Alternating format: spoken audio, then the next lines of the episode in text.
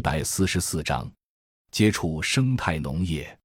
二零零六年，小伟和九龄被邀请去云南丽江束河古镇建立人字共生家园，于是他们再次举家南下。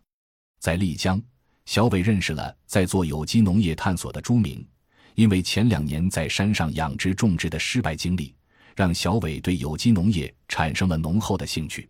当时朱明是社区伙伴 PCD 在广东地区的联络员，给小伟讲了很多有机农业、生态农业、社区支持农业的工作，这在当时算是非常前沿的。看到朱明在做这个事情，觉得这个工作很伟大，自己应该对农业生产再去做进一步的探索，而朱明也需要人参与，于是我就成了社区伙伴的第二期健康农业实习生。成为 PCD 的实习生后。小伟和朱明来到了广州，与另一个伙伴苏德彪在韶关做生态农业基地，找了几个农户做有机农业的生产。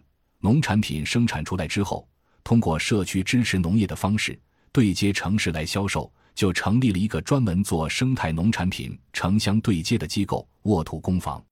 沃土工坊的名字是朱明起的。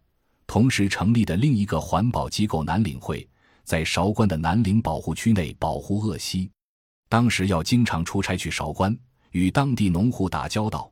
除了推广有机农业的生产，还帮助农户改造旧房子，安装了榻榻米，让城市消费者去入住体验。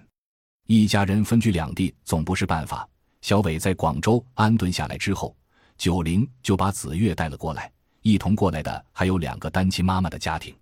来到广州后。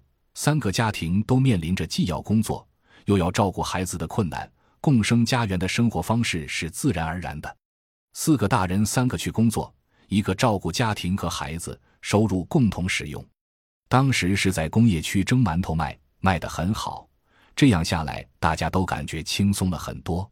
小伟在做实习生的时候，每月的补贴是一千一百元，这样的收入在广州让他们很有压力。想着必须要有一个稳定的经济收入和事业基础，才能让共生家园更稳固。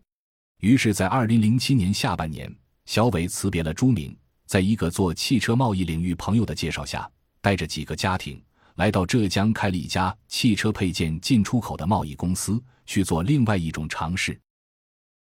感谢您的收听，本集已经播讲完毕。喜欢请订阅专辑，关注主播。主页更多精彩内容等着你。